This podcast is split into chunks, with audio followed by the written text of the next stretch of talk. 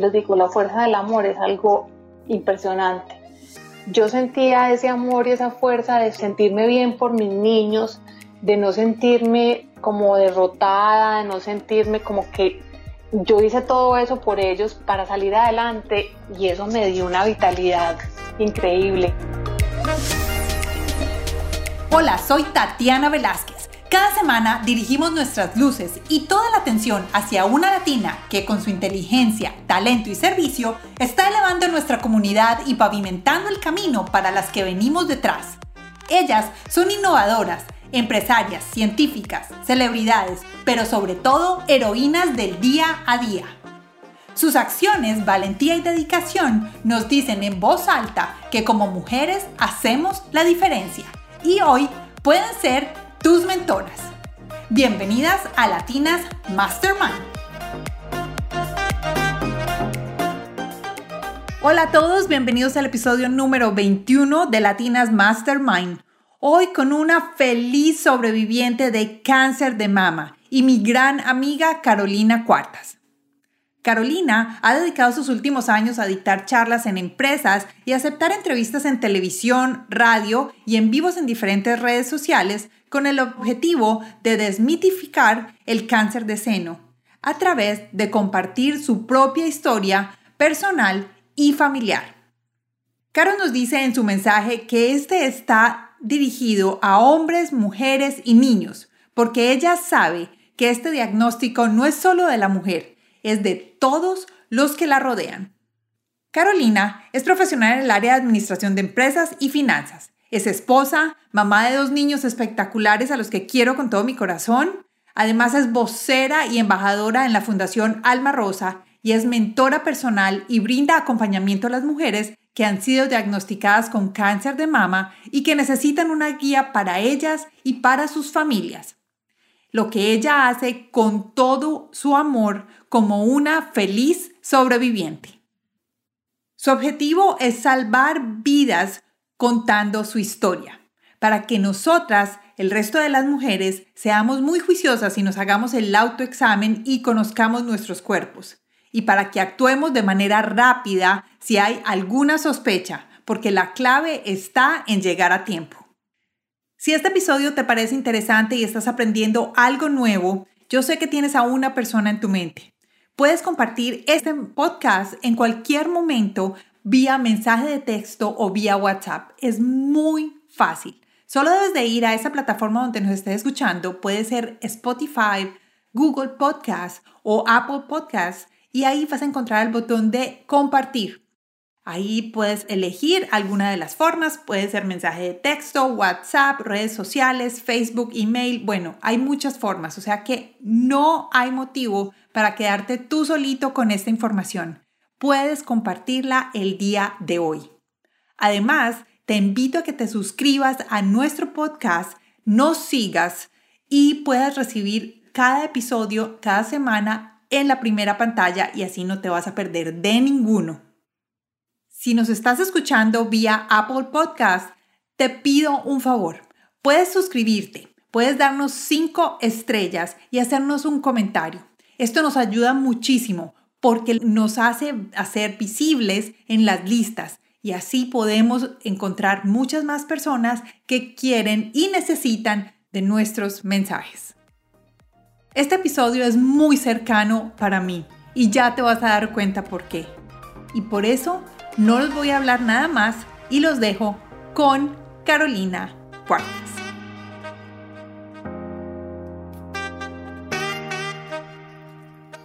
Hola Caro, ¿cómo estás? Hola Tati, ¿qué es esa presentación tan espectacular? Muchas, muchas gracias por invitarme. No, yo estoy feliz y como lo dije, eres una de mis mentoras personales y como no te iba a tener acá. Estoy feliz de tenerte. Caro, vamos a contarle a la gente, eh, pues por supuesto que no te conocen, ¿quién eres tú? Bueno, Tati, Caro es una mujer casada hace 16 años, con un hombre maravilloso, mamá de dos hijos, Pablo y Camila, quienes fueron un aliciente muy importante en todo mi proceso y ahorita se los contaré. Soy administradora de negocios, me he dedicado mucho tiempo a a trabajar en la banca y ahora estoy haciendo como un cambio de rol que estoy buscando para ayudar más a las personas. Eh, hago parte de una fundación aquí en Colombia llamada Alma Rosa, a través de la cual eh, con mi testimonio ayudo a crear conciencia de la detección temprana del cáncer de mama y adicionalmente hago acompañamiento a pacientes que estén eh, viviendo la enfermedad. esa es Carolina Cuartas, tengo dos hermanos mayores, una mamá hermosa, no no más, no, tienes mucho para contarnos. Yo sé que también no solo estás con Alma Rosa, sino que también has estado con otras fundaciones. ¿O trabajas como mentora con otras fundaciones o lo haces de manera propia?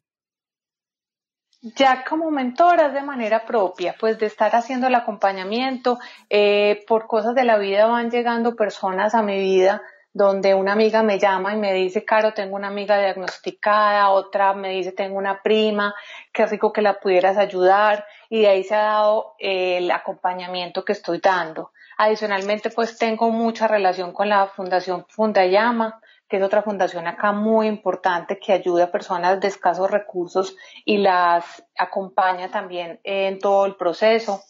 Y, y esa es pues como la parte que puedo aportar con mi, con mi experiencia con la enfermedad. Es que la, experiencia yo creo que es lo más importante, de ahí es donde más eh, tenemos em, insights, como lo decimos en mercadeo, y así es como aprendemos, es la forma más fácil, con ejemplo.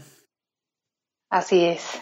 Claro, ¿y cuál es lo que haces con Alma Rosa? O sea, dices que haces en charlas con empresas. Yo te he visto en, empresas, en, en, conferencias grandes, en centros comerciales. Cuéntame qué es lo que haces.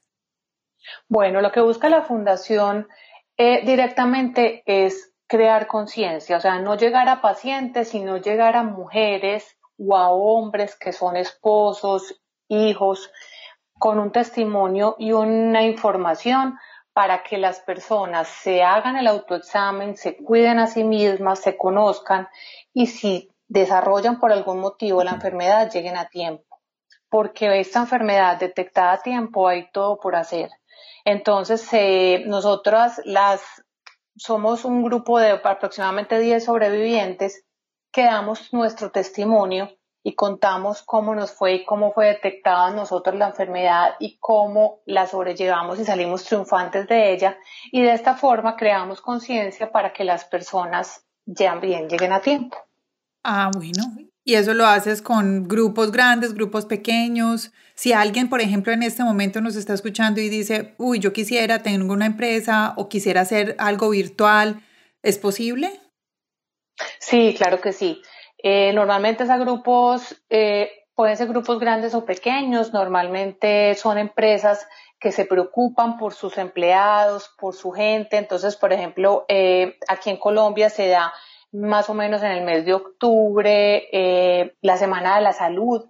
Entonces las empresas están muy volcadas hacia ese tema, entonces aprovechan el momento para unir eh, grupos de personas y entregarles esta información. Adicionalmente, en octubre también es el mes del Día Internacional de, del Cáncer de Mama, que es el 19 de octubre. Entonces, también alrededor de ese día se, se, crean muchas campañas, pero eso es algo que no es ni un mes, ni un día, es todo el año, es todo el tiempo, toda la vida. Tenemos que estar atentos de nosotros, conocernos, porque en cualquier momento podemos desarrollar la enfermedad y la idea es eh, llegar a tiempo, como lo hice yo.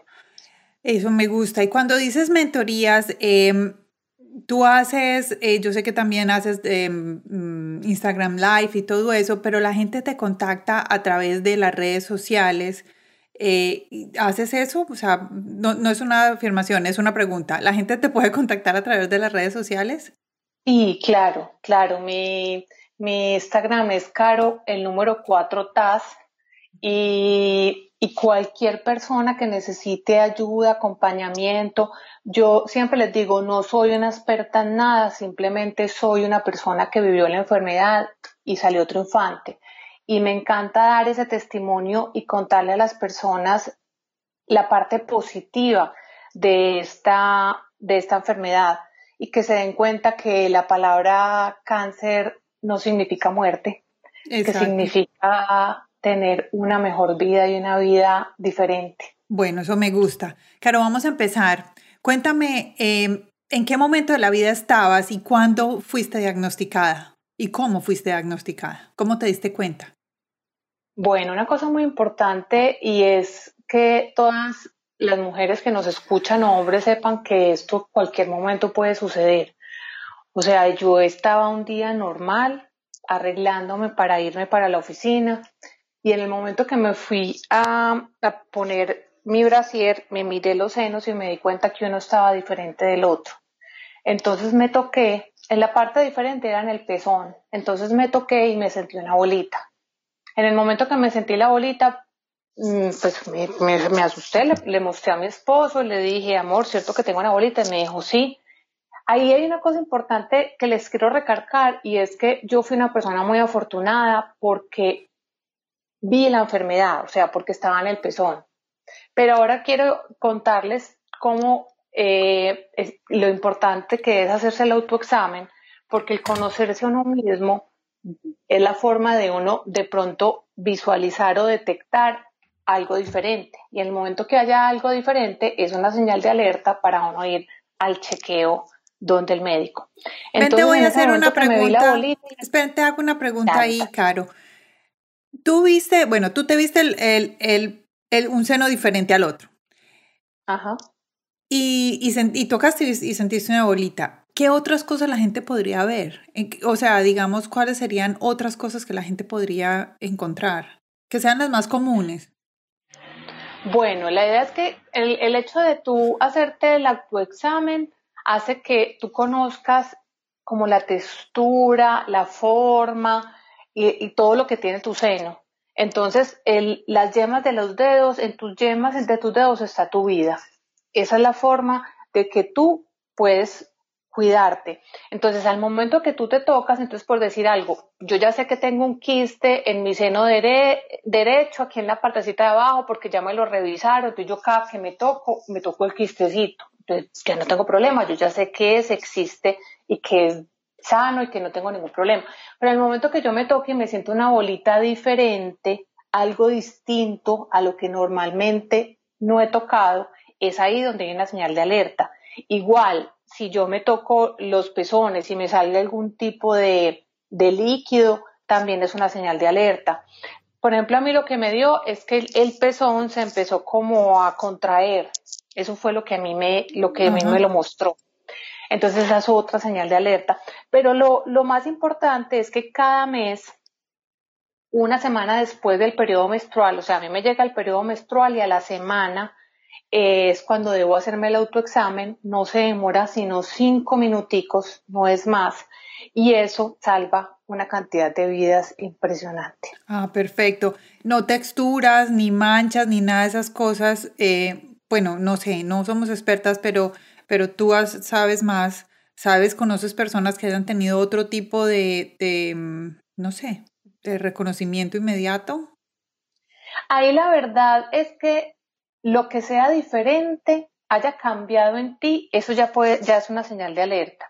O sea, si uno dice textura, si es que si mi piel siempre ha sido de determinada forma y un día la toqué y es piel de naranja, pues que es como esa que tienes más, eh, eso puede ser una señal de alerta. O sea, porque el, el, el cáncer se puede manifestar de diferentes formas. Ahí lo importante es eso, al, al tú conocerte a ti mismo, te das cuenta cuando hay algo distinto. Ya. Y ese solo, solo hecho que haya algo diferente es no para asustarse y no es para decir, ay Dios, ya, no, es simplemente aprovechar ese momento e ir a hacer una revisión médica y que el médico te diga, está súper bien, no tienes ningún problema, o si hay algo, se encontró a tiempo. Ah, bueno, listo. Entonces continuemos con tu historia. Te miraste al espejo, te encontraste esto, le dijiste a tu esposo, ¿qué siguió? Bueno, perfecto. Ahí llamé a mi mamá y le dije, consígueme una cita con mi médico de toda la vida porque me encontré una bolita. Les cuento, esta, cuando yo me encontré la bolita, esto fue en diciembre del año 2013. Época muy compleja, no solo pues por, porque uno pues en diciembre quiere estar feliz y tener eh, pues puras noticias positivas, sino claro. que, claro, sino que el tema es que los médicos estaba pues el tema más, más difícil, entonces mi mamá me llamó al momentico y me dijo, no, eh, con el doctor X solo es cita para enero, mediados de enero, yo no, yo le dije, no, pues llama a nuestra entidad de salud que es Sura y con el médico que sea, yo necesito una cita. Bueno, al otro día a las siete y media de la mañana yo me arreglé normal, me fui para mi cita médica con un médico que jamás en mi vida había visto. Esto lo quiero aclarar es porque uno tiene ángeles que se le van apareciendo en el camino y que donde uno siente que Dios siempre está ahí, donde Dios siempre nos está acompañando. Entonces yo llegué de un personaje que jamás había visto, un señor muy formal, me dijo, ¿por qué viniste? Y le dije, me encontré una bolita, me dijo, bueno, te voy a revisar. El doctor me revisó y les digo que sin anestesia y así directamente me dijo, tú tienes cáncer de mama. En ese momento uno piensa, ay, qué doctor tan irresponsable, o sea, ¿cómo se le ocurre decir esto sin, sin haber hecho un examen, un chequeo, una biopsia? Pues yo les digo que yo hoy le doy gracias a él, porque él hizo que todo saliera mucho más rápido y fuera a la velocidad que él creía que era necesario hacerla. Entonces, por ejemplo, en ese momento me dijo, en este momento te vas a ir para este sitio, te vas a hacer una mamografía, una ecografía y una biopsia. Tú vas a llegar allá y si no te atienden hoy mismo, si te dicen que no hay espacio, me llamas y me pasas a la persona que te reciba porque te tienen que hacer el procedimiento hoy. De ahí ya salí para allá, ya me encontré con mi esposo, tal cual como él me dijo. No, hoy no tenemos disponibilidad. Yo lo llamé a él, le pasé a la persona a la hora yo ya estaba haciéndome el procedimiento. La persona que me estaba haciendo la ecografía me preguntó, me dijo, ¿ese es un médico de toda la vida? Y le dije, lo acabo de conocer. Y me dijo, este señor habló aquí con todo el mundo para que usted la atendiera, hoy mismo. Entonces, si te das cuenta, son personas que aparecen en tu vida, ángeles que manda uno Dios para que uno vaya guiándose en esta situación. Ahí igual yo seguía con la esperanza de que hubiese un error, de que el resultado dijera, no, eso es algo normal, eso es algo, porque obviamente uno esa palabra en ese momento, para mí la significado de cáncer era muerte. Claro, eso, a, eso fue lo que nos educaron. O lo que vivimos, digamos, eh, cuando éramos más pequeñas. Así es. Más o menos a los cuatro días, eh, plena Navidad. O sea, yo estaba haciendo la novena de Navidad en mi oficina y me llamaron a confirmarme, Carolina, ya salió el resultado de tus exámenes, tienes cáncer de mama. ¿Qué les puedo decir? Eso es una noticia que le cae uno como un balde de agua helada, que uno dice esto porque a mí, o sea, eso le puede pasar a cualquiera. ¿Qué hice mal? A uno, ¿Y qué hice mal? Y algo más, Tati, es que uno tiene como en la mente unos mitos y uno piensa, es que eso solo le da a las personas adultas, o sea, eso le da a las abuelitas. O sea, cáncer de mama, eso no es una persona. Yo les digo, yo tenía, no me habían hecho la primera mamografía, o sea, en Colombia la edad para empezar a hacer las mamografías son los 40 años, yo tenía 39 años cuando me hicieron el diagnóstico. Adicionalmente en mi familia no había absolutamente nadie con esa enfermedad que ese es otro mito, no, eso es por herencia, eso es cuando la abuelita le dio, después a la mamá, le dio a la tía, entonces de pronto a la hija también le puede dar. No soy la primera en la familia en desarrollar la enfermedad. Por eso quiero ir contándoles que a cualquier persona le puede dar, de cualquier edad. Y a mí me dio a los 39 años y tengo amigas que conocí gracias a esta enfermedad, mujeres valientes, hermosas, divinas, muchísimo más joven muchísimo más jóvenes, perdón. O sea, tengo una, una compañerita que es vocera conmigo en la fundación que le diagnosticaron la enfermedad a los 24 años. Súper joven. Ya hoy tiene 28, le fue súper bien también, pero es como para que sepan que cualquier persona puede eh, desarrollar la enfermedad en cualquier momento. Ok.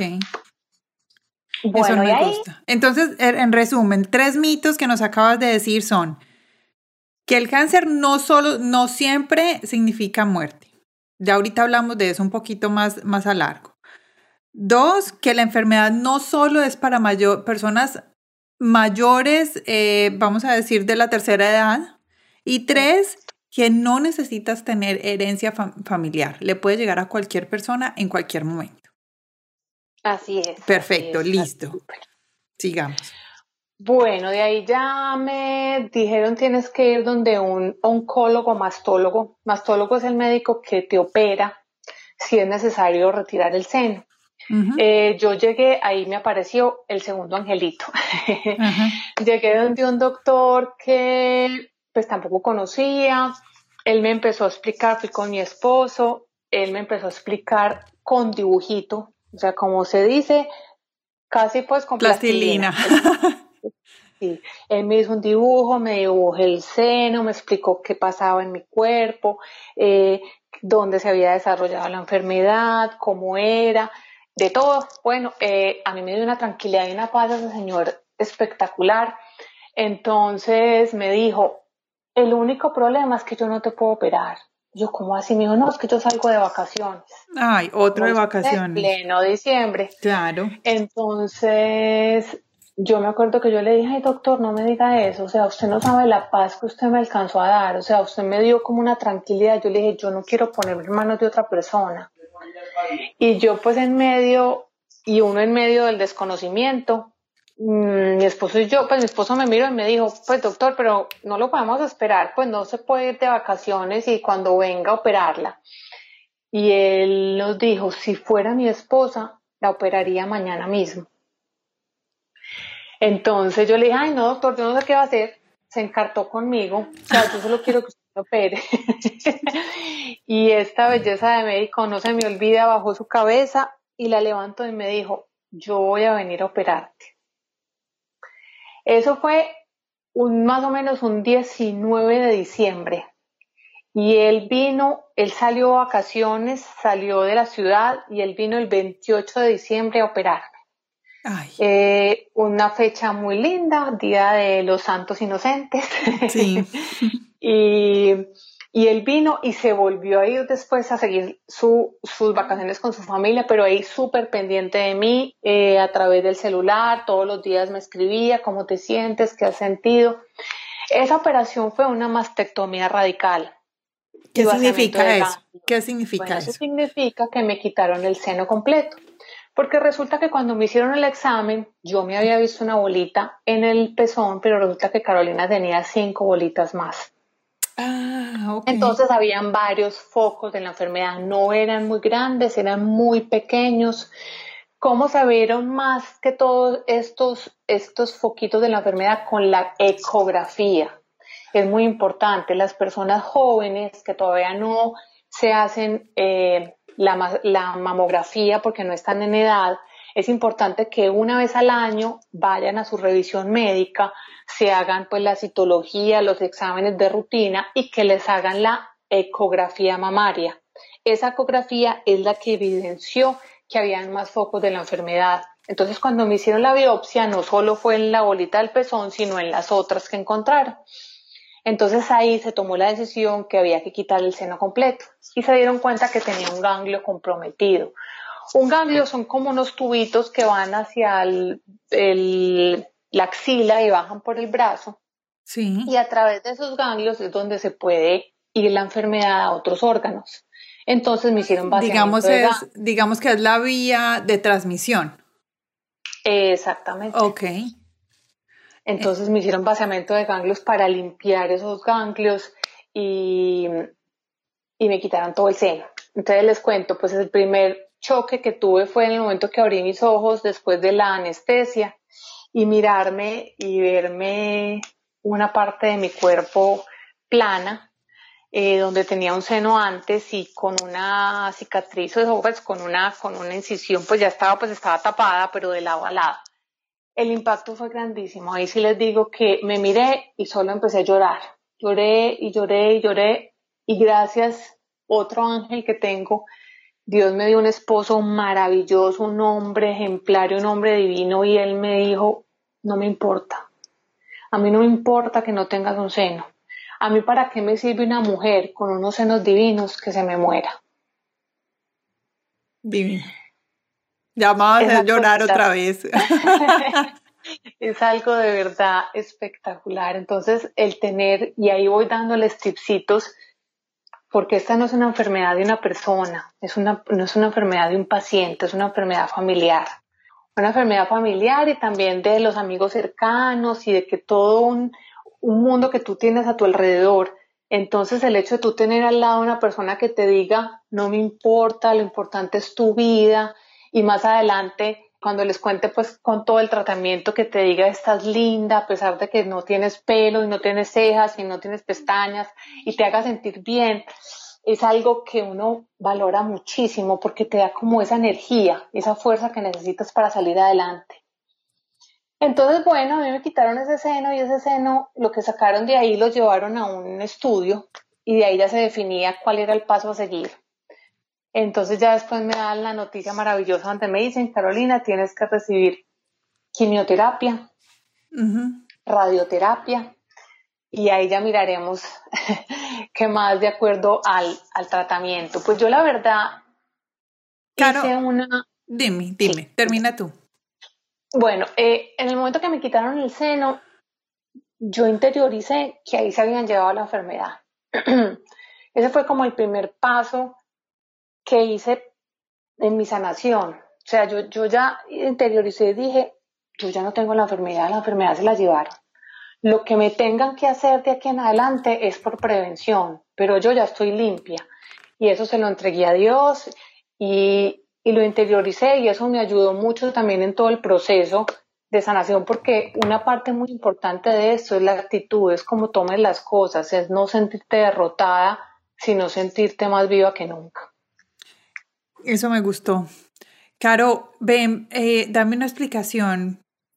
O sea, hay algunas personas que solo les hacen quimioterapia y a otras eh, les hacen quimioterapia y radioterapia o hay otras que solo les hacen radioterapia. No entiendo. Explícanos un poquito.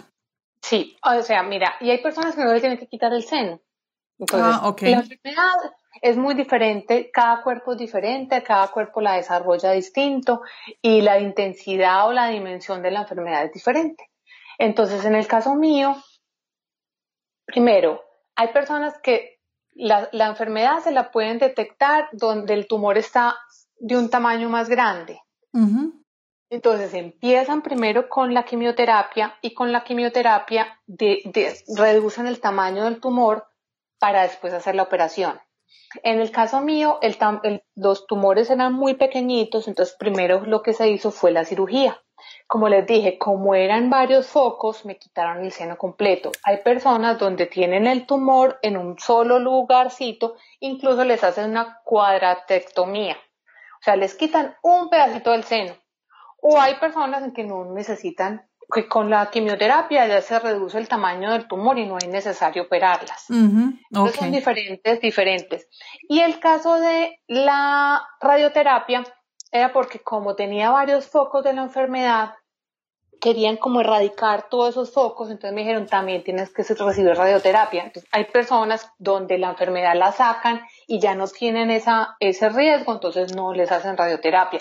Entonces todos los casos son distintos, pero normalmente el protocolo normal de una, de una paciente con cáncer de seno es, son 16 quimioterapias, cuatro quimioterapias rojas, 12 blancas, que ya después les cuento un poquito en qué consiste cada una, y, ya, ya lo otro dependiendo de, pues, si hay necesidad de hacer cirugía o si hay necesidad de, radioterapia. Y bueno, entonces, ¿y cuáles son las rojas y cuáles son las blancas? Bueno, ok, entonces eh, los que yo le he contado, entonces ya venía eh, la historia, es que ya, de acuerdo pues al, al, estudio que le hicieron a mi enfermedad, ya me dijeron, listo, claro, tienes que recibir eh, quimioterapia. Entonces empezamos el tratamiento con cuatro quimioterapias rojas. Las quimioterapias rojas se van a, te las vamos a colocar cada 21 días. Esas quimioterapias rojas son supremamente fuertes, te van a hacer caer el pelo. Bueno, ahí empieza la primera historia, es que uno le dice al médico, ¿y si se me va a caer el pelo? Y, y, y no hay de pronto una posibilidad de que el pelo se sostenga y se mantenga, porque uno es como con esa, con esa ilusión de que eso suceda. Y, y el médico te dice, No, pues la verdad es que si no se te cayera el pelo, el tratamiento no sería el adecuado. O sea, definitivamente ese tipo de quimioterapia te va a hacer caer el pelo.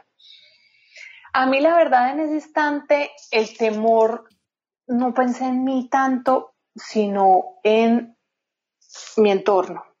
Ya les voy, o sea, les voy a contar que son las blancas, que son más sencillas. No, después nos cuentas, ya nos en el camino nos vas contando. Entonces, vamos en las rojas y digamos son las más, más fuertes. Yo creo que ese momento ¿Cuánto tiempo pasó después de la cirugía y, desde, y hasta que empezaste las quimioterapias rojas? Bueno, un mes. O sea, un mes. Me, dejaron un mes para recuperarme de la cirugía, porque la cirugía al quitarme todo el seno me tenían que poner drenes, porque eso eh, iba creando pues como un líquido que lo que hace el dren es sacar un líquido que el cuerpo como perdió una, una parte, el, el, cuerpo busca como, como volverla a hacer, como, como reconstruirla. Y a través de esos líquidos, esos líquidos los, los tienen que eh, estar sacando a uno, entonces me pusieron un par de drenes, o sea, había que esperar una recuperación del cuerpo para poder recibir, para que el cuerpo estuviera preparado para recibir la quimioterapia. Pero yo ahí te voy a decir algo, no solo tu cuerpo, sino en tu caso, era una preparación familiar, con un par de hijos, un esposo, mamá, o sea, todos y bueno, y los amigos que estábamos alrededor. Total, Tati. Bueno, ahí les empiezo a contar que mis hijos, Pablo tenía siete años, Camila tenía cuatro años, eran un par de pulgas muy pequeñas que para ellos la palabra cáncer no tenía ningún significado. Entonces yo con ellos empecé a hacer un proceso de irles contando lo que le estaba sucediendo a la mamá en un lenguaje sencillo, pero que para ellos fuera claro y que ellos estuvieran enterados. Para mí eso era muy importante, que ellos supieran que estaba sucediendo algo, porque ustedes saben, no es, no es aconsejable estar tapando información porque igual ellos sienten, la energía se siente. Entonces yo un día solo les dije a los niños, a la mamá le salió una bolita, la van a operar y le van a quitar la bolita. Eso pasó con la cirugía. A mí me quitaban el seno entero, pero para ellos, ellos no tenían por qué saber que me quitaron el seno entero. Yo la verdad pues no se los mostré porque no era pues, necesario. Sí. Exactamente, pero si les dije, una bolita, le van a quitar la bolita. Ya cuando me dicen vas a recibir quimioterapia, el temor mayor para mí era el tema del pelo porque no solo por mi vanidad y por, por cómo me iba a ver, sino que era para ellos era algo demasiado evidente que a la mamá le estaba sucediendo algo. O sea, el hecho de que el pelo se me cayera ya era una cosa demasiado radical, pues donde ellos sí lo iban a, evidenciar. Entonces yo primero lo que hice fue que me lo corté el pelo, o sea, yo lo tenía el pelo bastante largo, me lo corté arriba de los hombros. Además que hacíamos competencia cuando éramos pequeñitas de quién no tenía más largo. Sí, así es. Entonces me lo corté con la idea de mandarme a hacer una peluca con mi propio pelo. Pues resulta que fui con los niños, fuimos los tres a una peluquería, me entregaron la cola y ustedes no se imaginan la reacción de Pablo. Mi hijo de siete años se puso furioso. Me decía, mamá, no me gusta, no me gusta, ¿por qué te lo cortaste?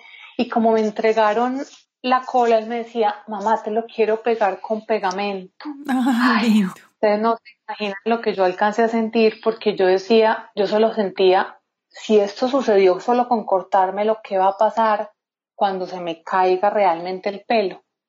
Entonces para mí eso era como un temor latente, pero nada, seguimos adelante. Entonces ya llegó el día de la primera quimioterapia, es un tratamiento largo, son aproximadamente entre 7 y 8 horas sentada en una silla reclinomatic recibiendo eh, un líquido que yo les digo, igual en este momento la medicina está muy avanzada, entonces primero te ponen una cantidad de medicación para preparar el cuerpo para recibir la quimioterapia.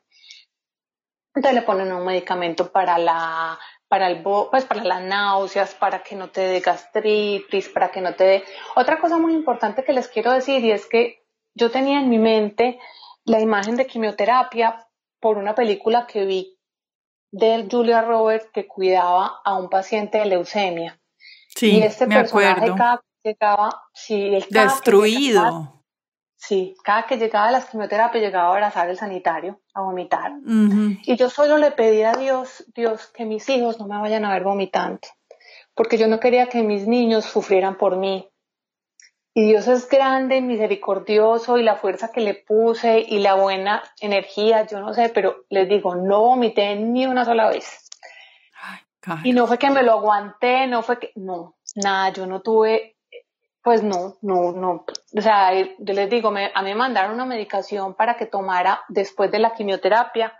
Entonces, la primera quimioterapia yo llegué, me sentí débil, me sentí como diferente pero pues nada, la verdad del otro mundo. Y a mí me dijeron, esta medicación, estas pastillitas se las vas a tomar cada ocho horas y las empiezas a tomar a las siete de la noche. Y yo terminé la quimioterapia tipo una de la tarde. A las cinco y media de la tarde de ese día, yo empecé a sentir un rebote y una maluquera. Ustedes no se alcanzan a imaginar. O sea, es como si uno hubiera ido al parque de diversiones, a la atracción que más vueltas de, de patas arriba, patas abajo y yo sentía una cosa impresionante. Eso lo alcancé a sentir aproximadamente una hora y media, porque a las 7 de la noche que me dieron que me tocara a la pastilla, me la tomé y a mí se me quitó. Entonces yo le conté al médico al otro día me dijo, ay no, pues la idea de, de esas pastillas es para que no sientas eso. No, en la próxima quimio, apenas salgas de la quimio, te la tomas.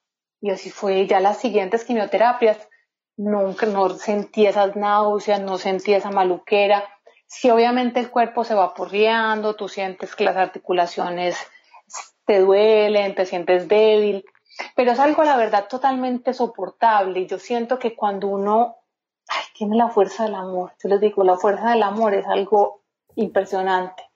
Yo sentía ese amor y esa fuerza de sentirme bien por mis niños, de no sentirme como derrotada, de no sentirme como que yo hice todo eso por ellos para salir adelante y eso me dio una vitalidad increíble y yo la verdad me fue muy bien en el tratamiento. Pero me dijeron, después de la primera quimioterapia, a los 14 días se te va a caer el pelo. Okay. Se te va a empezar a caer el pelo. Ok, entonces yo sabía que yo tenía que contarle a los niños antes de que eso sucediera. Entonces, ocho días antes de que llegara ese día 14, ya igual había pasado la quimio, eh, yo dije, no, tengo que hablar con ellos. Yo me senté primero, le oré a Dios, le pedí al Espíritu Santo que me iluminara para hablar con ellos de forma tranquila, porque si yo hablaba con ellos llorando, pues cómo le iba a decir la mamá va a estar bien y yo llorando, pues no. no. era muy coherente el mensaje. Entonces yo solo le pedí a Dios que me diera esa, esa sabiduría y esa, y esa paz para poderles hablar de forma tranquila. Entonces me acuerdo que me senté en la cama de Camila, nos hicimos los tres ahí, ahí estaba también, también, los cuatro, estaba también mi esposo. Y yo solo pensé, esto nos tiene que servir para algo. Esto que estoy viviendo tiene que ser una enseñanza de vida para mis hijos, así como lo está haciendo para nosotros. Entonces no se me olvida que yo les dije, niños, miren, no importa si la gente es flaquita, gordita, si es alta o bajita, si es negrita o blanquita, si, pues si es diferente, si la gente tiene pelito o no, o no tiene pelito, lo importante son los sentimientos de las personas. Y yo voy a seguir siendo la misma porque a la mamá le van a poner una medicación un poquito fuerte y a la mamá se le va a caer el pelito pero yo voy a seguir siendo la misma y los voy a seguir queriendo igual. Bueno, este niño, Pablo, empezó a llorar furioso y me decía, no mamá, otra vez no, otra vez no. Así me decía. Y ustedes no se imaginan, después este niño fue el que más fuerza me dio todo este proceso. Entonces yo le dije, no, mi amorcito, mira, yo voy a salir a la calle como tú quieras ver a la mamá si tú quieres yo me pongo una pañoleta, si tú quieres yo me pongo una, un gorro, lo que tú quieras, o si me quieres me pongo una peluca. Entonces él, él me miró y me dijo, mamá, ¿y tú vas a poder salir a la calle? Yo le dije, claro, mi amor. Y me dijo, no, mamá, yo no quiero que tú salgas. Ay. Dios. Entonces volví y le dije, no, mi amor, yo me pongo cualquier cosa para que tú estés tranquilo. Y me dijo, ah, sí, mamá, entonces yo quiero que cada que yo llegue del colegio, tú te pongas algo, porque yo no te quiero ver sin pelito.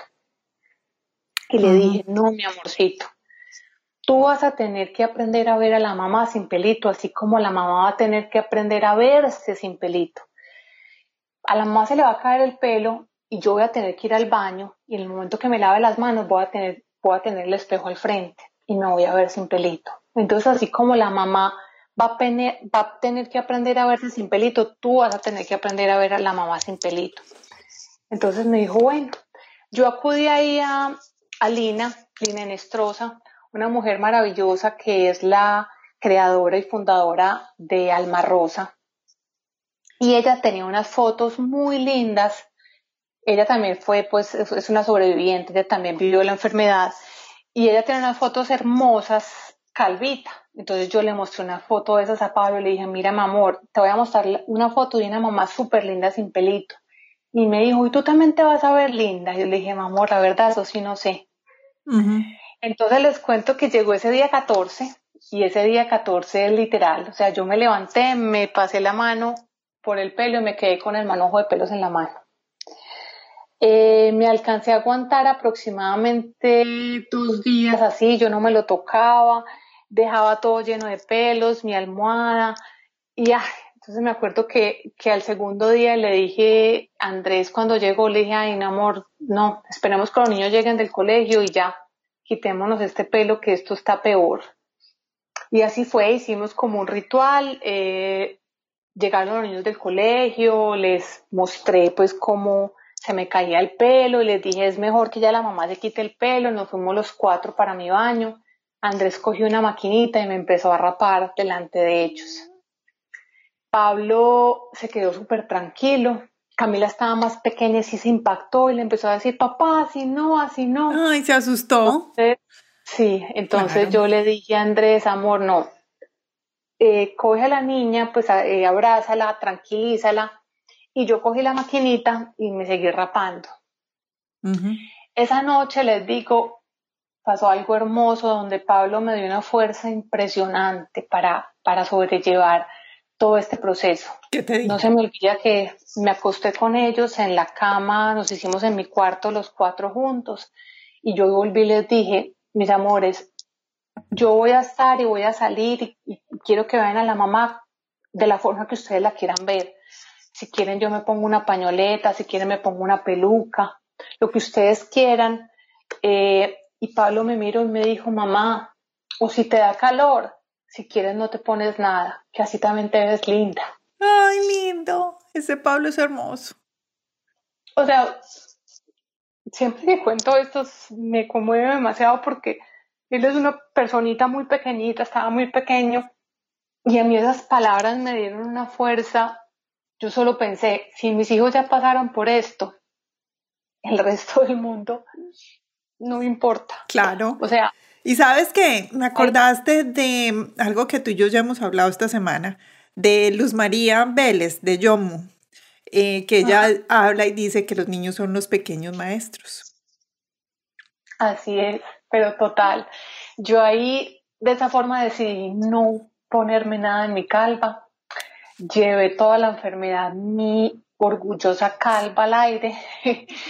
Obviamente les doy tipsitos, me ponía antisolar en la cabeza y lo ponía antisolar del que tiene color, del que parece como una base. Sí, sí, sí. Primero el antisolar para cubrirme la cabeza y protegerla del sol, pero el tema de ponerla con color era muy chévere porque como la cabeza es más blanca, para que no fuera tan reluciente esa calva, me ponía antisolar con color y eso atenuaba un poco la blancura de la cabeza pero fue algo hermoso, fue algo maravilloso, la verdad, recibir, eh, llevar la, la cabecita pelada. Les cuento que recibí mensajes muy lindos en todo momento. Una vez yo acostumbraba cada que podía iba a la Eucaristía con mi mamá. Eh, un día estaba con ella y salí y cuando salí se me acercó una señora y me tomó el brazo y me miró y me dijo, yo la vi, yo la vi a usted entrar tan linda con esa calva que toda la misa la ofrecí por usted. Pues algo divino, una persona que jamás en mi vida había visto. Eh, con la niña también tuve, tuve situaciones muy particulares. Eh, obviamente yo salía y la gente me miraba Entonces los niños se daban cuenta y me decían, ay mamá, mira, te están mirando, pero ellos tranquilos. Un día fui por unas notas de Camila, eh, Camila estaba con Dios en el preescolar, fui por unas notas de, de ella del colegio. En el momento que yo entré, una cantidad de niños pequeñitos se me tomaron de las piernas y una me miró y me dijo, eh, ¿y tú por qué te motilaste como un niño? Entonces, bueno, ya seguimos. Me acuerdo que nos sentamos en el comedor del preescolar con la profe y un niño llegó y dijo, miren, una mamá sin pelito. un mundo de niños se, se arrimaron a mirarme. Entonces, cuando empecé pues la reunión con la profe, yo le dije a la profe, ay profe, mira, por favor, ahorita que entres al salón, refuérzale el tema a las amiguitas de Camila porque, y los amiguitos porque todos le van a preguntar, pues, ¿por qué la mamá no tiene pelo? Y ella me dice con esa tranquilidad, me dice, no te preocupes, tu hija lo tiene totalmente claro. Ella cada que dibuja a la familia, dibuja a la mamá sin pelito. Y les dice, y a mi mamá después, y a mi mamá después le va a crecer el pelo más largo que a Rapunzel. Ay, qué belleza. Y ven, ¿y tienes alguno de esos dibujos? Ay, la verdad, voy a buscarlos. De pronto sí. Ay, qué bonito. Qué bonito sería verlos y mostrárselos a ella ahora que es una, ay, Dios mío, una bailarina. sí, entonces mira que sí, lo que tú decías ahora, que los, los niños son sabios en su, en su inocencia y en su, y en su como transparencia son supremamente sabios y le enseñan a uno cada día cosas maravillosas y entonces este par de chiquitos fueron un, un aliciente para mí, un aprendizaje y ellos aprendieron muchísimo, ellos hoy respetan mucho la diversidad, ellos se dan cuenta que, que el respeto es lo más importante, que porque una persona tenga lentes o porque una persona sea su tipo de piel diferente, eh, como así respetaron y ellos sintieron que su mamá fue respetada sin pelo, ellos también aprendieron a respetar a los demás y eso tiene un valor incalculable. Claro, eso es una enseñanza de vida que, que, que es, o sea, aprendieron de, de la vivencia, de lo que ellos vivieron en su casa y seguro que ellos van a ser unos transmisores de eso, que es, que es lo bueno, pasar la voz. Así es. Así es. Yo voy a contar mi historia desde mi punto de amiga. Ok. Pues no es, no es tan larga, pero yo, yo tengo en mi mente algo, pero claro, yo no me acuerdo muy bien en qué momento tú me llamaste y me contaste que había sido diagnosticada. Yo no me acuerdo en qué momento estabas tú, pero yo me acuerdo muy claro que me llamaste y me contaste que había sido diagnosticada, pero tu llamada era más eh, por supuesto, para contarme, pero tu llamada era más como para decirme, Tati, ayúdame a buscar pelucas. ayúdame a buscar pelucas. Yo me acuerdo mucho porque, pues, no sé si en Colombia en ese momento no eran tan fáciles de conseguir. Eh, y tú me decías, ayúdame a buscar pelucas y no sé qué. A lo cual yo empecé a buscar, yo fui a almacenes, me acuerdo que incluso hicimos como, como una llamada con video y yo iba y yo te mostraba las que habían. Yo me acuerdo mucho haber entrado a ese almacén y a la final, bueno, no compramos nada ese día, compramos, digo, porque pues estábamos juntas en video, no, contamos, no compramos nada, pero entonces eh, después me contaste que te ibas a cortar la cola o que ya te la habías cortado, algo así, que te ibas a cortar el pelo, algo, algo así, a lo que yo fui a la peluquería y también me lo corté. Sí, sí. hermoso. Y yo me lo corté y yo tengo mi cola. Claro, yo te alcancé a mandar esa cola. Yo no me acuerdo. Ah, no te la alcancé. Bueno, el caso fue que yo me la corté. También cortito, cortito, como bueno, yo ahora todos me ven de pelo cortito, por yo siempre he tenido el pelo muy largo, también igual que Caro. Eh, la primera vez que me lo corté cortito, cortito, fue para Caro. O sea, el motivo principal era porque como ella, el plan era ponerse peluca, entonces ella ya se había cortado el de ella, yo le iba a dar el mío, entonces entre los dos íbamos a hacer una súper peluca porque pues teníamos dos pelos. Claro que éramos súper diferentes porque el mío era grueso, grueso y el de Caro era, delgadito, liso, delicioso, liso, súper rico, el mío era más frisado. No sé cómo íbamos a hacer esa peluca, Caro. Em, Pero así es, Tati, una peluca no se alcanza a hacer con el pelo de una sola persona. Es con el ah. de varias personas porque, pues no sé la verdad cómo sea el proceso de elaboración, pero es un, regalo maravilloso de Tati, o sea, ustedes no se imaginan y, y no sé si ustedes de pronto también tengan la oportunidad. Yo en ese momento, cuando le conté a Tati, pues tenía todavía la inseguridad del tema de los niños y demás, entonces yo decía, quiero tener una peluca, que eso me dé tranquilidad, eh, me voy a mandar a hacer, entonces en ese momento todavía no había pasado todo esto. Sí, no había pasado todo. Que, que, que, si tiene la oportunidad de donar su pelo, o sea, no sé cómo sea en los Estados Unidos, pero aquí hay eh, instituciones donde uno lo puede donar y mandan a hacer pelucas, porque definitivamente hay mujeres que no logran eh, tener la valentía o, o, no se sienten bien y eso está también, eso también es, está bien, o sea, no querer tener su calvita al aire, sino ponerse una peluca, eso también es válido. Entonces eso les da tranquilidad y les da fortaleza, que usen su peluca. Y algo muy lindo también es que hacen pelucas para niños. Sí, es que sabes que yo, yo me acuerdo que la primera vez yo me lo corté por ti, y pues por, por, no por ti, para ti, era para darte el regalo de mi pelo, ah. para hacer la peluca.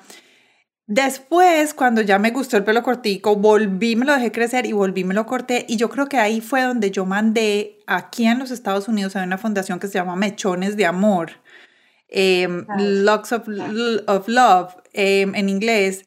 Em, y yo lo mandé y ellos eh, hacen pelucas para niñas y, sobre, y no solo pelucas, sino también hacen algo que me llamó de verdad muchísimo la atención. Son como unos gorritos que tienen como el, el mechoncito adelante o los mechoncitos a los lados, ¿me entiendes? Son como gorritos, pero tienen pelito a los lados.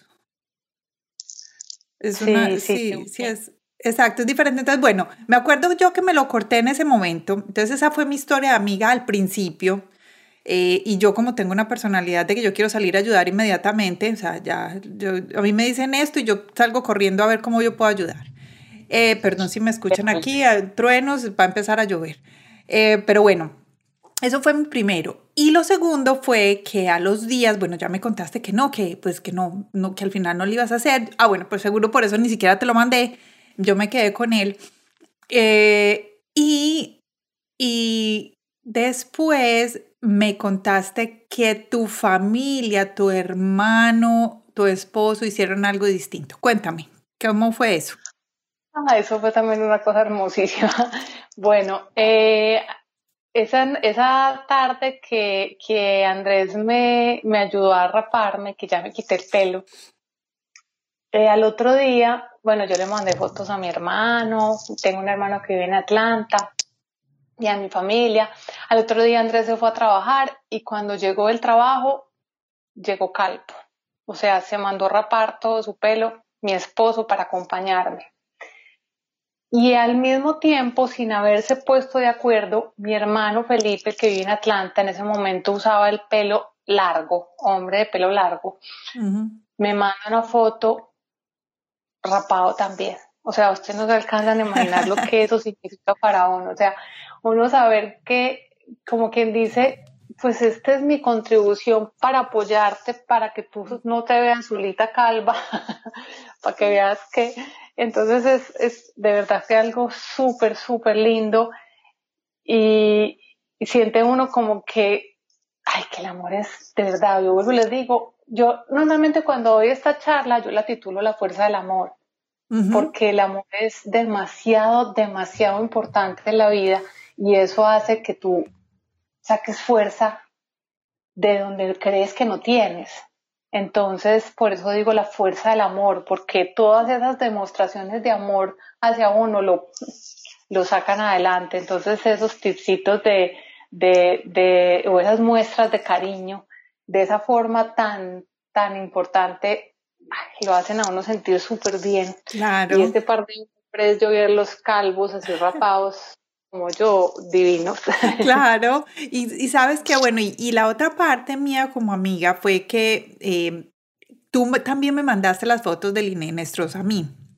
Entonces me decía, Tati, yo quiero ponerme o aretas grandes o collares grandes o no sé qué hacer y, camisas de colores. Yo me acuerdo que tú me contabas esto y, y, nos íbamos juntas, o sea, igual por video nos íbamos juntas de, shopping. Eh, nos íbamos juntas de shopping y yo te los mandaba desde acá. Eh, pero sí, mi tarea era buscar y cada vez que yo entraba en un almacén era, porque después yo me acuerdo que no, yo, tú no fuiste mucho de aretas grandes, tú fuiste más de collares grandes. Bueno, ahí, ahí les quiero contar y, me encanta que Tati traiga a, a pues, la colación todo este, toda esta situación. Sí, yo era de aretas, primero de aretas pequeñas y de cadenitas pequeñas.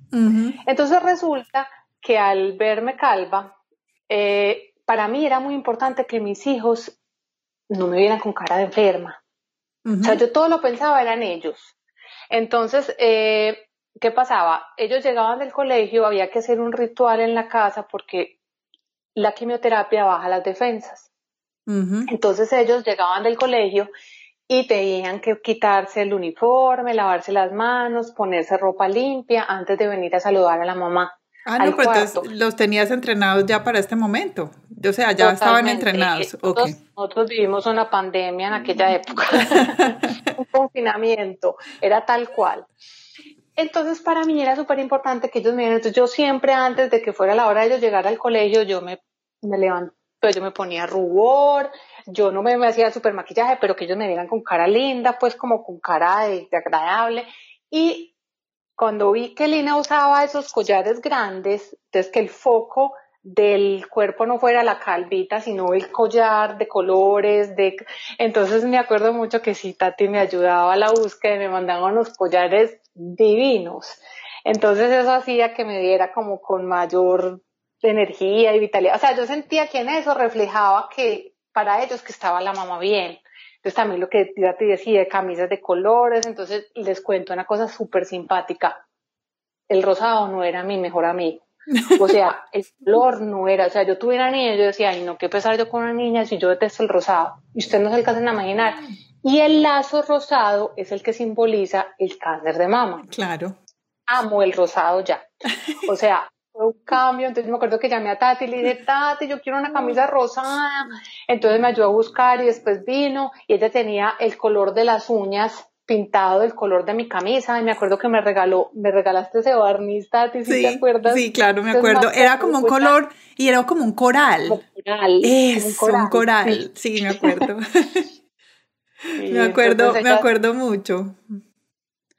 Entonces, sí, todo eso lo que hacía era, era y, les digo una cosa muy importante, yo pensaba en los niños, pero también en mí, porque cuando tú te ves y te quieres sentir bien, pues hazlo por ti también, o sea, por, porque por ver si uno viene y entonces si yo me, me maquillaba y me ponía el collar y me pintaba las uñas, eso me hacía sentir bien y, y con vida. Entonces es muy importante, por ejemplo, en estos momentos que estamos viviendo, que estamos encerraditos, que no pues que lo ideal es tratar de salir lo menos posible, uno arreglarse por uno mismo. O sea, hoy no es porque el hecho de que esté en mi casa, entonces me dejo, entonces no, no, no me voy a bañar y me quedo en pijama. Y No, o sea, de verdad que uno, el, el, para uno sentirse bien con uno mismo, sentirse vivo, eh, organizarse y arreglarse el pelo y organizarse las uñas y, y sentirse bien. Todo, total. Mira, yo tengo una historia ahí personal, no tiene nada que ver, pero pero mm, es em, con, con, las pijamas. Yo nunca pude dormir en, en camiseta. En, que la gente usa camisetas grandes para dormir, yo no. Nunca, nunca lo logré. Nunca lo logré. Me parecía como, no sé, como, no, no, yo, nunca lo logré. Yo siempre tuve que tener pijamas bonitas, pero no necesariamente sexys, no, bonitas. O sea, que yo sabía que estoy durmiendo en una pieza que está bonita y que está completa, que, porque yo veo mucha gente durmiendo en camisetas, fuera de que son grandes, viejas, ruñidas ya pues así que se van a acabar y yo digo... Y con una, pantaloneta. Exacto, no, yo no pude, eso, no, yo no pude con eso, nunca, nunca, nunca. Siempre tuve que dormir con, con pijamas arregladitas y bonitas. Y tengo otra historia que incluso esta semana me dio mucha risa porque Andrea Arnau, que también estuvo aquí en el, en el podcast, ella se muere de la risa y, y puso un post que decía, me echo perfume así me quedé en la casa. A lo que yo le respondí, yo me pongo perfume para irme a dormir para acostarme a dormir. Como que no sé, como que el olor, como que me siento limpia, no sé, algo así me da. Y, y esa es una de las cosas que yo de verdad siempre digo, es, tú te arreglas para ti, para ti, para tú verte bien, porque te dicen, no, es que yo soy muy insegura, sí, pero pues tienes que arreglarte y verte bien y sentirte segura. Y tú lo lograste, tú lo lograste total. Yo me acuerdo, eh, pues no solo mucho, las muchas veces que nos vimos durante todo ese tiempo, pero me acuerdo muy bien la primera vez que salimos a la calle con las amigas del colegio a, a comer, con Merce, ¿te acuerdas? Al restaurante de Merce. Salimos y estábamos allá y me acuerdo mucho de ese día porque yo, yo, yo siendo la que no estoy pasando por nada, solo siendo la amiga, y digamos que yo siempre te, había acompañado, pero por teléfono y por video, pero no te había visto.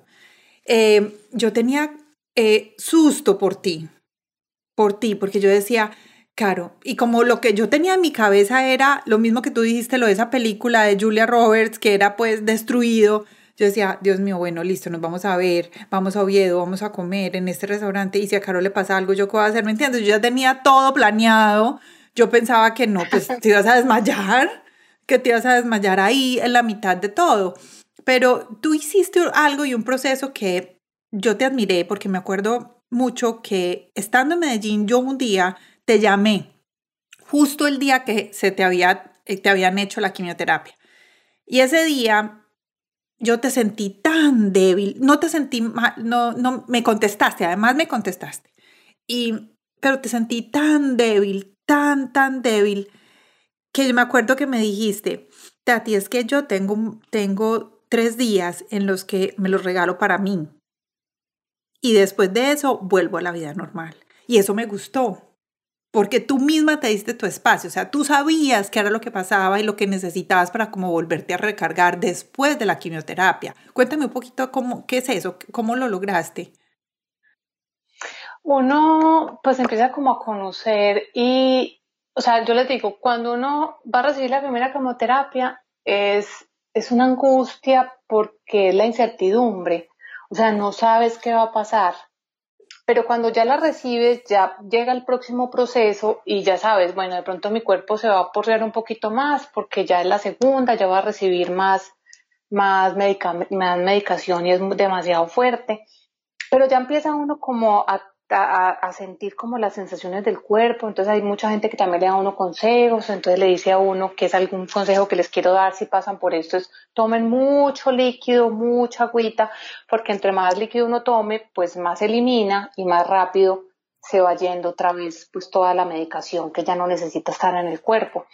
Entonces, eh, sí, o sea, yo sabía que después de la quimio eh, llegaba más débil, más aporreadita, más entonces ya a medida que iba pasando los días que iba saliendo la, medicación, ya iba sintiéndome con más ánimo y más fuerza y ya podía hacer las cosas bien.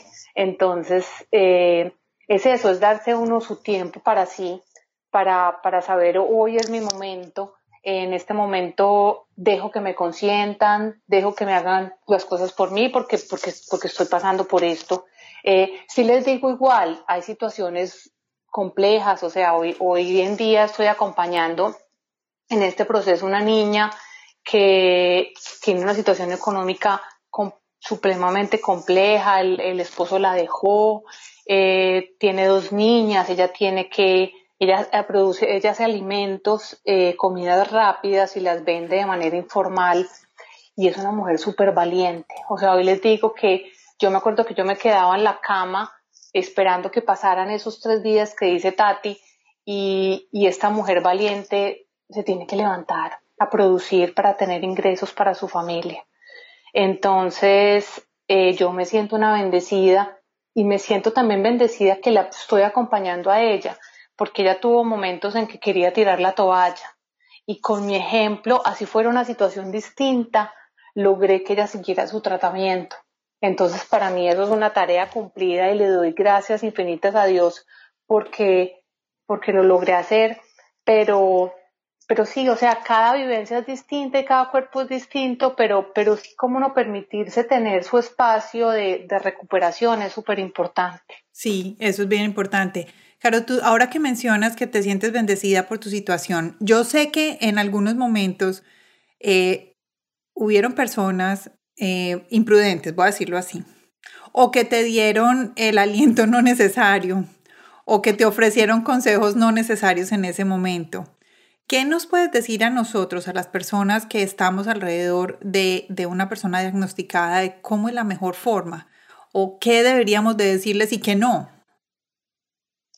Bueno, primero, antes de eso, quiero decirles que, que por favor las personas que escuchen este mensaje, que, que lleven ese mensaje a sus seres queridos o sea, a su mamá, a sus hermanas, a sus primas, o sea, el mensaje de el autocuidado. Vayan a sus chequeos médicos una vez al año, reclame los resultados de los exámenes, que muchas veces nos hacemos esos chequeos y los exámenes quedan allá. Practíquese el autoexamen mamario. Quisiera, tengo un, un linkcito de una, de un autoexamen que está en YouTube súper sencillo, que, que, se lo puedo compartir a Tati y si le quiere lo puede colgar para que las Claro que sí. El autoexamen que me encantaría. Entonces, primero ese, o sea, de todo el autocuidado. Y cuando ya recibes, o sea, cuando ya tienes a alguien cercano, diagnosticado, darle muchísimo amor y mucho apoyo, mucha energía positiva, mucha fuerza. Yo sé que muchas veces uno piensa, es que no quiero ser imprudente, porque las personas no quieren acercarse a uno, pero con un mensaje en ese momento que ahorita pues el WhatsApp es lo más, si tú mandas un mensaje y, le preguntas a la persona, te puedo llamar, quiero estar contigo o simplemente escribirle, aquí estoy eh, acompañándote, quiero que cuentes conmigo si necesitas algo. Entonces, como de todos esos mensajes de apoyo, yo les digo, yo tomé la decisión eh, de hacer pública mi enfermedad.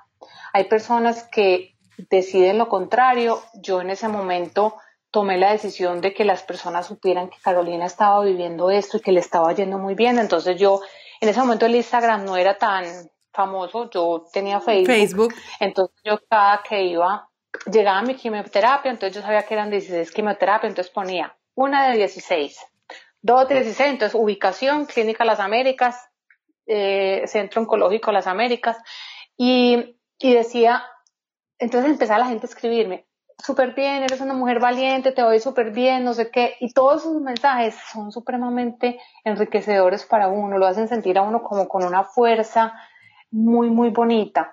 Entonces, por favor, si tienen una persona cercana. Y otra cosa importante es que yo sé que muchas personas le dan consejos a uno y no está, pues, no está de más y, y no, mira, tómate esto, hazte esto. Yo la verdad lo que le aconsejo siempre a las personas es escuchen lo que les diga su médico y hagan lo que le diga su médico, porque cada médico eh, le estudia el caso de uno, sabe cómo está la enfermedad de, en el cuerpo de uno, entonces sabe qué debe uno tomar, qué no. Entonces, yo sé que si son cosas naturales, pues no hay problema, que se come más mm, eh, alimentos o, vegetales verdes te ayuda, bueno, eso está muy bien pero, pero muchas veces uno recibe consejos de, de cosas que, que, la verdad a mí, pues yo la verdad no, ni, ni lo criticaba, ni lo, sino pues yo lo pues recibía la información, pero simplemente si me inquietaba eso, le preguntaba a mi médico, ¿está bien que haga esto? O simplemente pues les decía gracias y solo hacía lo que me decía el médico, porque pienso que son personas que estudiaron para eso, que se prepararon para ayudarnos a salir adelante de la enfermedad y son las personas idóneas para que le digan a uno que uno qué debe hacer. pero, lo, pero los mensajes positivos sí son supremamente valiosos. O sea, para mí hoy, yo llamar a una paciente simplemente a decirle, mira, yo soy sobreviviente, yo salí triunfante, tú también lo puedes hacer. Eso es lo máximo. O sea, para mí es un regalo para mí, yo poderlo compartir y darles información a otras. El tema cuando Tati decía que yo ella supo que yo no recibía algo hacia inicialmente es porque les cuento la experiencia, pues tengo una prima y ella pues con todo el amor del mundo me dijo, mira, yo tengo una amiga que, que vivió la enfermedad y, y, quiere llamarte y yo pues perfecto, yo sin haber recibido nunca información del tema ni nada y me llamó una persona muy simpática, pues la verdad digo yo muy simpática, una persona compleja a decirme cosas como, ay mira, uno de eso no se muere, pero, pero uno siente que se va a morir. Y, y, me decía, eso es horrible, o sea, las quimioterapias uno siente. Y yo solo decía, Dios mío, esta mujer, ¿para qué me llamó a decirme esto? Eh, y me decía, ¿y tú cómo estás con tu esposo? A mí el mío me dejó. Y, y yo no sé qué, y era pura información negativa y negativa y negativa. Y yo, a mí no se me olvida, yo colgué el teléfono y me sentí a llorar. Claro. Y yo después le escribí y le dije, ay, por favor no haga esto. O sea, si usted no tiene nada bonito para decir, mejor no diga nada. Porque uno solo lo que necesita en este momento es mensajes esperanzadores. Y les digo, y yo cuando veo el mensaje no lo digo como por decir, ay, es que quiero decirle algo positivo. No, es porque yo lo viví de forma positiva y lo digo con mi experiencia. Y tuve aprendizajes de vida hermosos. Y la enfermedad me enseñó la gratitud, que es algo divino porque yo hoy todos los días me levanto y le digo, gracias Dios, estoy viva. Porque es que uno, uno da muchas veces la vida y las cosas por sentado y no, todos los días se dan milagros en tu vida. Solo el hecho de levantarte un día y estar respirando es un milagro. Entonces yo abro mis ojos digo, gracias a Dios estoy viva, gracias a Dios porque tengo una cama, gracias a Dios porque tengo agua para bañarme. Porque es que hay muchas personas que no tienen ni siquiera eso. Gracias a Dios porque tengo alimentos en mi mesa. Entonces esta enfermedad me enseñó la gratitud, que yo les digo que si la aplican todos los días de la vida en todo lo que viven, es algo maravilloso, o sea, es algo que te llena de fuerza y de vitalidad. Ahorita, eh, antes de comenzar, tú me dijiste algo que me pareció muy lindo y es basado en, en, uno de los mitos de que pensamos que el cáncer siempre es muerte. Y tú tienes una teoría de eso que me gusta. Sí, mira Tati, antes de yo ser diagnosticada, yo pensaba, ¿cómo hace la gente que tiene cáncer para acostarse a dormir? Porque yo sentía, yo decía, ay, ¿cómo se va, cómo se acuesta a dormir sin saber si va a amanecer vivo? Claro. Y yo, desde que fui diagnosticada, nunca pensé que me iba a morir. O sea, esa palabra no pasó por mi cabeza. Yo sé que hay enfermedades de estas muy complejas y, y pues si no todas tienen el mismo desenlace que tuve yo, pero yo por eso les digo, por eso recalco tanto el autocuidado, porque desde que esta enfermedad se, detecte a tiempo hay todo por hacer. Esta, esta enfermedad tiene una sobrevida superior al 90%. Entonces, eh, ya la, la, enfermedad tiene muchísimos, eh, pues, pues, muchísimos estudios y muchísimos desarrollos para, para, pues, para contrastarla y para, para detenerla. Entonces yo por eso les digo, cuídense, conózcanse, porque resulta que hay estudios y que eso pues lo, lo aprendí yo pues con el tema de, de, la fundación, donde dice que, que una de cada ocho mujeres puede desarrollar cáncer de mama en algún momento de su vida y que cada seis minutos muere una persona por esta razón. O sea, el cáncer de mama es la primera causa de muerte de mujeres en el mundo. Y la idea es que hoy eso cambie, porque como decía Tati, es que antes cuando estábamos pequeños siempre teníamos la imagen de que cáncer era muerte y era porque la enfermedad se, se detectaba, o primero no se detectaba ni siquiera, y la persona moría por cáncer sin saber qué era la causa, o se detectaba cuando ya estaba el cuerpo invadido. Sí. Entonces ya era mucho más complejo. Entonces el éxito definitivamente de esto es la detección temprana. Entonces cuando la detección es a tiempo, de verdad que hay todo por hacer. Incluso cuando se, se encuentran estadios de, de, la enfermedad avanzada, ya, ya hay pues unos procesos, procesos y protocolos médicos que, que ayudan a que salgamos triunfantes de la enfermedad. Caro, cuéntanos un poquito por qué tú dices que el cáncer no es muerte para ti, no, es, no significa muerte, significa vida. Bueno, Tati, eh, resulta que la mentalidad que uno tiene normalmente, por lo que ha escuchado, es que el significado de esa palabra es muerte. Y, y definitivamente como lo viví y lo que me enseñó la enfermedad dice que si la enfermedad es detectada a tiempo y se hace el, procedimiento necesario indicado por los médicos, hay todo por hacer. Adicional a una carga de aprendizajes y de regalos que no tienen, pues que no hay forma de, de, de evaluarlos o darles un valor porque son inmensos. Yo digo, y lo dije varias veces en, en charlas que he dado y es que para mí la enfermedad fue una bendición, una bendición muy extraña. O como dice alguien más que es Lina Nestrosa, es un regalo, un regalo mal empacado, pero un regalo, mm. porque uno aprende a ver la vida distinta, Tati, uno aprende a, desapegarse de las cosas que no son vitales. Yo aprendí a desapegarme de un pelo, yo aprendí a desapegarme de un seno, porque de eso no dependía mi vida. Yo aprendí a valorar las cosas sencillas, aprendí que no es necesario tener mucho para uno disfrutar. El hecho de tú sentarte con tus hijos a conversar, a ver una película, a comerse unas crispetas en la casa. Por ejemplo, lo que yo digo, lo que estamos viviendo en este momento es lo que tenemos que aprovechar, porque, porque Dios nos dio la oportunidad de tener una pausa, como la tuve yo en ese momento. O sea, es como, como, como un tiempo de, de receso para tú darte cuenta que lo acelerado que lleva la vida y la forma en que vives estresado y que no dejas de, de de disfrutar las cosas sencillas, ese no es el camino. Entonces eso te permite darte cuenta que comerte un helado, sentarte a hacer un juego de mesa con, los, con tus hijos, sentarte con tu esposo a disfrutar una copa de vino, algo totalmente sencillo hace la vida linda. Y otra cosa que me enseñó que para mí es supremamente valiosa es la gratitud, es aprender a agradecer el día a día, aprender a a decirle gracias a Dios porque estoy viva, gracias a Dios porque estoy sana, gracias a Dios porque hoy me dice la oportunidad de un día nuevo de vida, porque todo eso son cosas que, que a veces damos por sentado y que, y que asumimos que las tenemos porque, porque es que es así. No, son milagros, son milagros del día a día.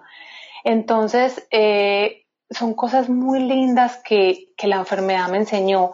Adicionalmente la fe, o sea, siempre he sido muy creyente, pero en esos momentos difíciles es cuando uno más se aferra a su creencia, o sea, yo creo eh, en Dios, la persona en lo que crea, pero la fe es algo que también te ayuda mucho en esos momentos.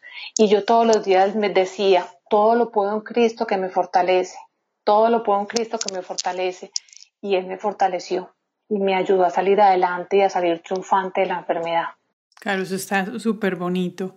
Ya estamos terminando, pero no te voy a dejar ir sin que nos cuentes qué puede hacer una mujer para tener hábitos de vida saludable en, relacionado con el tema del cáncer de seno. Bueno, como yo les decía ahora, eh, esta enfermedad no es tema de edad ni de condición social, ni de si tiene herencia o no. O sea, en cualquier momento, cualquier persona la puede desarrollar.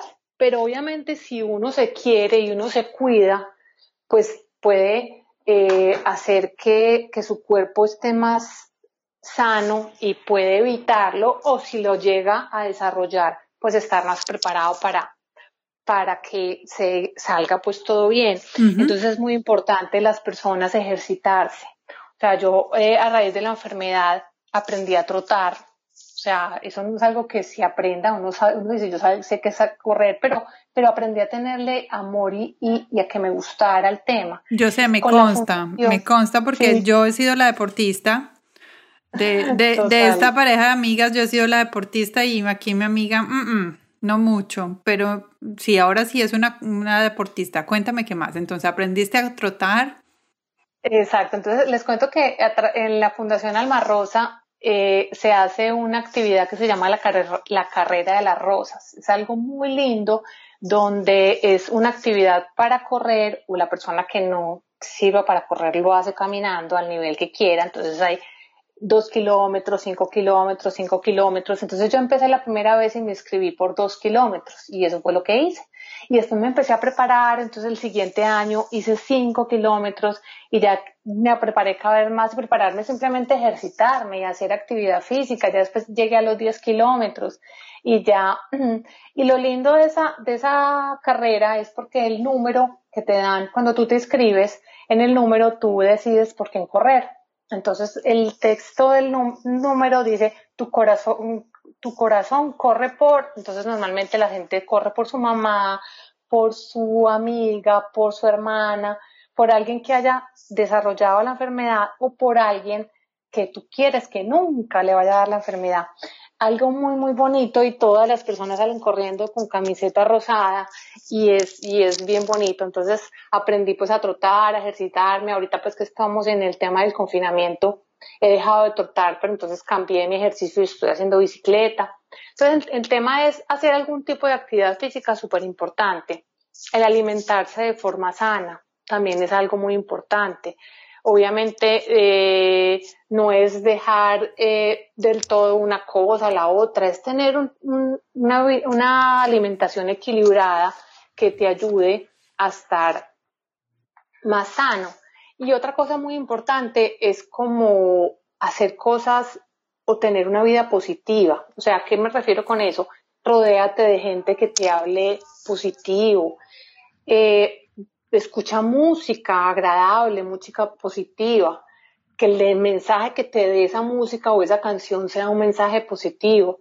Si te gusta mucho ver series de televisión o pues ver películas que también que tengan un contenido y un mensaje que te llene de, de, positivismo, el hacer eh, yoga o meditación, todo eso también te ayuda a que estés positiva y a que tengas una, una vida más sana. Es verdad, mira que yo tengo algo, a mí no me gustan las películas ni tristes, a no ser que sean de historia y eso que pues ni siquiera.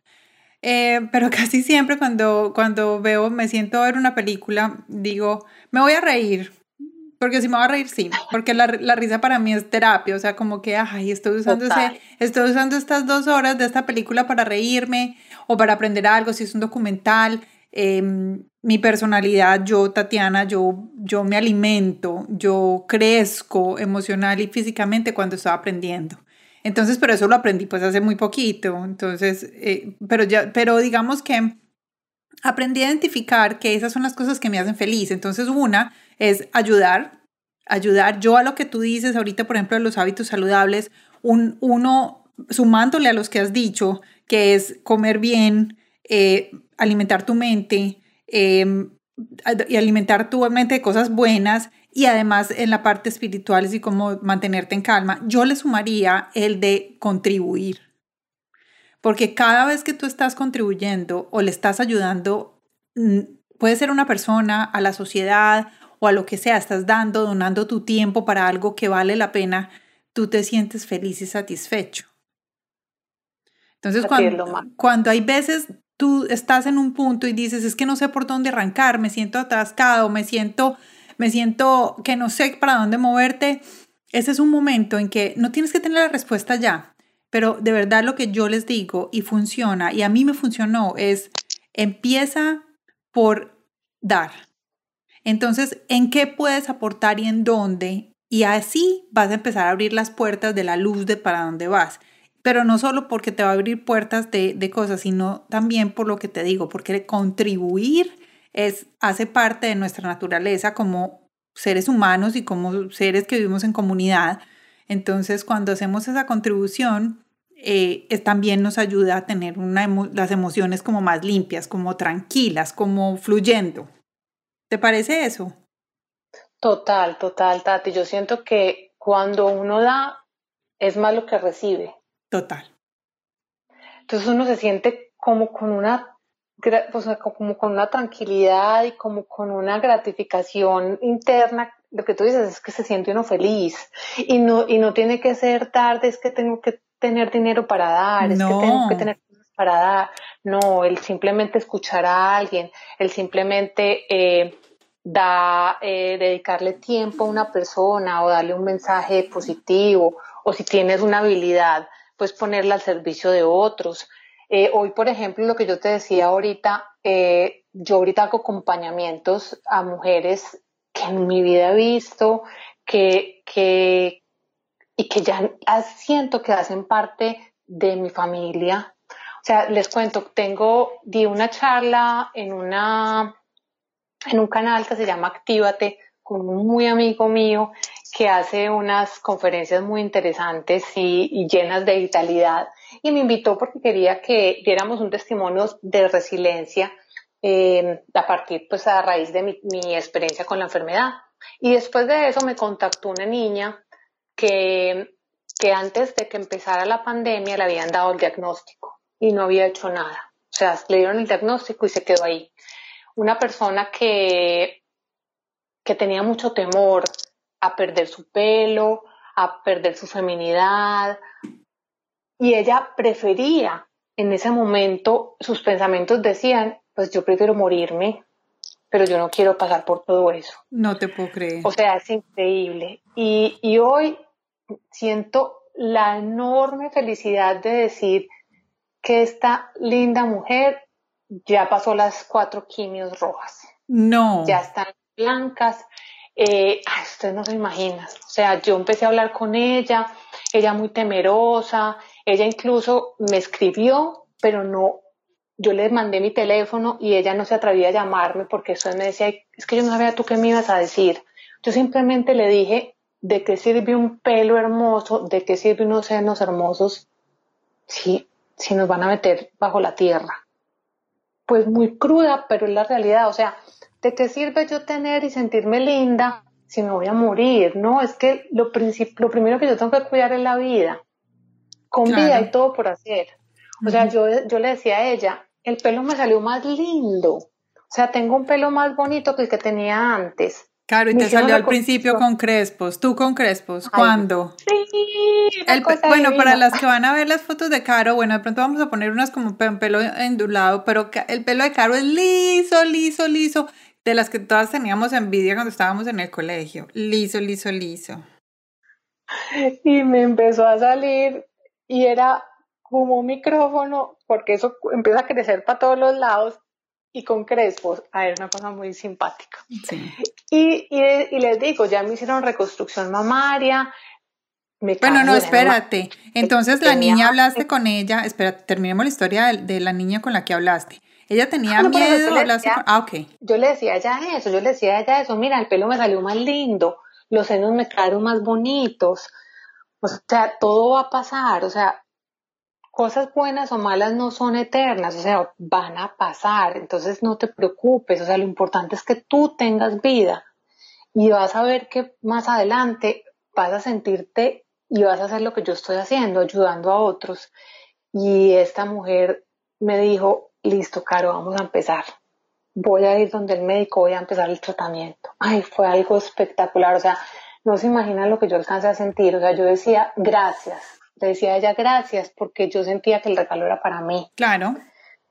Porque, porque, ay, de verdad, yo, es que yo cada que doy una charla con mi testimonio, siempre he dicho, si solo una mujer con lo que yo dije alcanza a llegar a tiempo y se salva, ya es como tarea cumplida. Y yo saber que esa niña que ya había sido diagnosticada, logré con simplemente contarle y decirle, todo pasó, mira, yo ya salí adelante, estoy súper bien, ahora tengo el pelo más lindo que antes, tengo los senos más lindos que antes, me siento más viva, aprendí, crecí. Eh, como le decía, eso para mí fue una bendición y ella solo con escuchar todo eso decidir hacer su tratamiento y ya llevar, pues ya llevar todo el proceso que lleva, que ya pasó lo más duro, y eso es demasiado, demasiado, demasiado regalo para uno, de verdad. Bueno, me encanta. ella, ella, ella va muy bien, obviamente después de la primera quimio ella seguía aferrada a su pelo y ella seguía pensando que tenía la esperanza de que no se le iba a caer el pelo y, se le empezó a caer y el día que se rapó me mandó la foto y me dijo, mira, se ve hermosa, es una mujer muy, muy linda. No se imaginan las mujeres como se ven de hermosas sin pelo porque las facciones del, del rostro los hace ver a uno más, más, más bonito, de verdad es algo... Como con luz, como con brillos, yo no sé por qué, yo las siento como iluminadas. Sí, total, así es. Ay, qué chévere. Bueno, Carito, ya estamos terminando. Gracias, mil, mil, mil gracias por compartir esta historia con nosotros. No solo es una historia de resiliencia, sino también una historia de eh, familia, una historia de amor continuo, una historia de amistad, una historia de, de cómo nosotras eh, podemos manejar todo si le ponemos buena actitud, si hacemos el pensamiento de que todo va a salir bien. De, bueno, pues creo que no tengo más, más palabras para decirte o te puedo decir muchísimas más, pero no te las puedo decir porque voy a empezar a llorar. Eh, pero mira, te admiro, te admiro, te admiro y te admiro y tú sabes que así es. Y a todo el mundo pongo a, voy a decir muy conchudamente, voy a poner a Caro a su disposición, eh, porque yo sé que ella está abierta para esto. Eh, Caro está dispuesta a, compartir tu historia con ella, sus experiencias. Como ella dice, ella no es experta, pero ella pasó por ahí. Y yo creo que ese camino que ella recorrió es el objetivo que tenemos aquí en Latinas Mastermind, que es, mira, si alguien ya lo pasó, cuéntanos tu historia para que las que venimos detrás podamos aprender en cualquiera de las áreas. Y en esta área es muy importante porque es algo que es importante para tu vida. Caro, ¿dónde la gente se puede contactar contigo? Bueno, mis redes son arroba caro, el número 4 TAS. Ahí me pueden encontrar en Instagram y Carolina Cuartas en, en Facebook. De verdad lo que necesiten con todo el amor del mundo. Estoy totalmente abierta a ayudar, a acompañar, a contar mi testimonio para ayudar a mujeres y a latinas a salir adelante con, con esta enfermedad o si tienen dudas, ve que se siente, ve que podría tomar, pero como, como tomar, digo yo, es porque hay personas que dicen a mí no me da ganas de comer nada, que me podría servir. O sea, yo simplemente lo que les digo, no soy experta, pero con mi experiencia quiero ayudar a las personas y a que sepan que esta es una bendición. Caro, eh, te pueden contactar también familiares, no solo las, las mismas personas claro. que Ajá, también pueden ser los familiares. Supremamente válido porque muchas veces el familiar es el que más, yo les digo, en mi caso, para mí, las personas que más, más sufrieron con mi enfermedad fueron mi esposo y mi mamá.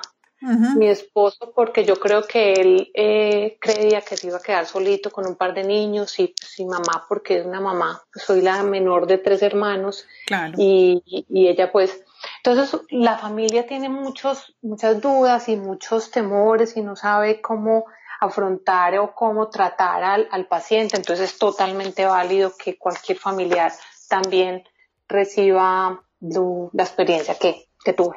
Me encanta. Caro, mil gracias. Gracias por estar aquí con nosotros. Y a todos ustedes, muchas gracias por acompañarnos. Yo sé que este es un testimonio de vida. Yo sé que muchas personas, ustedes pueden conocer a muchas personas que este mensaje les puede gustar y servir. Vayan a esa plataforma donde nos están escuchando, eh, busquen el botón de compartir y pueden enviar este mensaje esta, este podcast pueden enviarlo a través de mensaje de texto, por las redes sociales, pueden compartirlo con una persona y ese, esa compartir de hoy puede ser la contribución que hoy vas a hacer.